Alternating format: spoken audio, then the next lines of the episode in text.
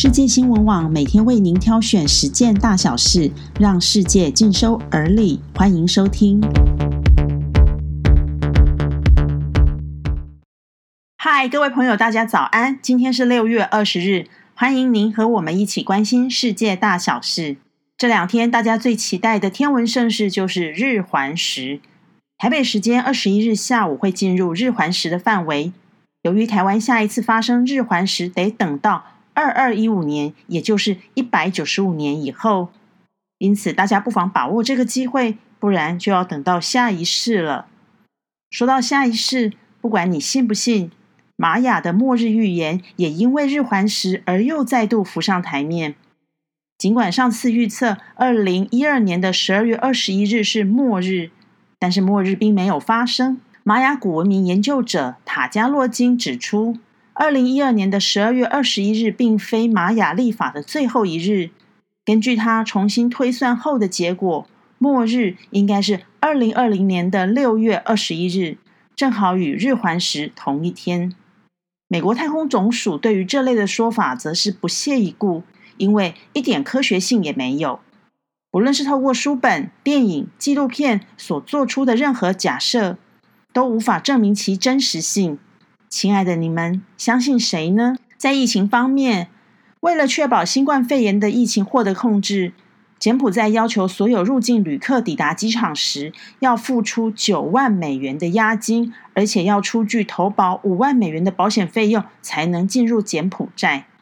柬埔寨要的押金费用包括支付从机场前往检测中心的交通费、检测费用，以及入住指定酒店或在集中检疫所过夜，每晚都要支付住宿费和餐费。如果同机的旅客检测结果皆为阴性，那么从押金扣减的金额则到此为止。但是，只要同机的旅客有一人验出是阳性，所有同机的旅客都得在检疫隔离所待上十四天，所有的开销就从押金扣抵，包括住宿费、餐费、洗衣服费用、检疫所医务人员的服务费、保全费等等。如果游客不幸感染病毒，押金将作为住院费和治疗费。他们还想到了，如果游客不幸因此而死亡。柬埔寨的官方也会用这笔押金来支付葬礼费用，这样感觉起来，柬埔寨是不是很贴心呢？另外一则新闻是，澳洲的宠物店传出了大量的鱼暴毙，后来查出原因，就是因为员工太常洗手，频繁使用酒精和干洗手，清洁完后又直接将手伸进鱼缸里，酒精污染了鱼缸水，导致鱼群死亡。所以，宠物店强烈的呼吁。不论是工作人员或者是顾客，触摸鱼缸前，请彻底洗净双手。又要洗手，那这一回到底是要用什么来洗呢？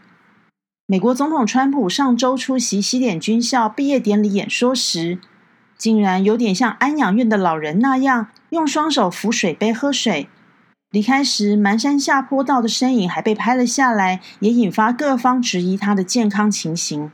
川普受不了大家的关心，最近接受《华尔街日报》专访时抱怨，他说：“我在那里待了好几个小时，还要我怎么样？结果大家都在看我走下坡。”川普强调，最后十英尺，大约是三公尺的距离，他可是用跑步的下去。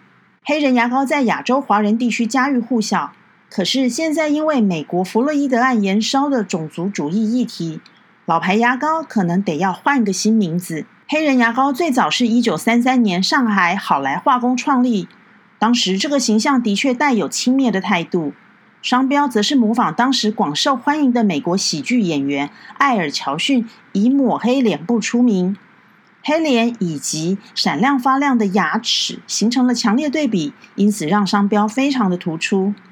好来化工还涉及广告不实。他们说，黑人牙膏的配方里头含有非洲某种树上的洁牙药物，那就是让非洲的黑人牙齿特别白的原因。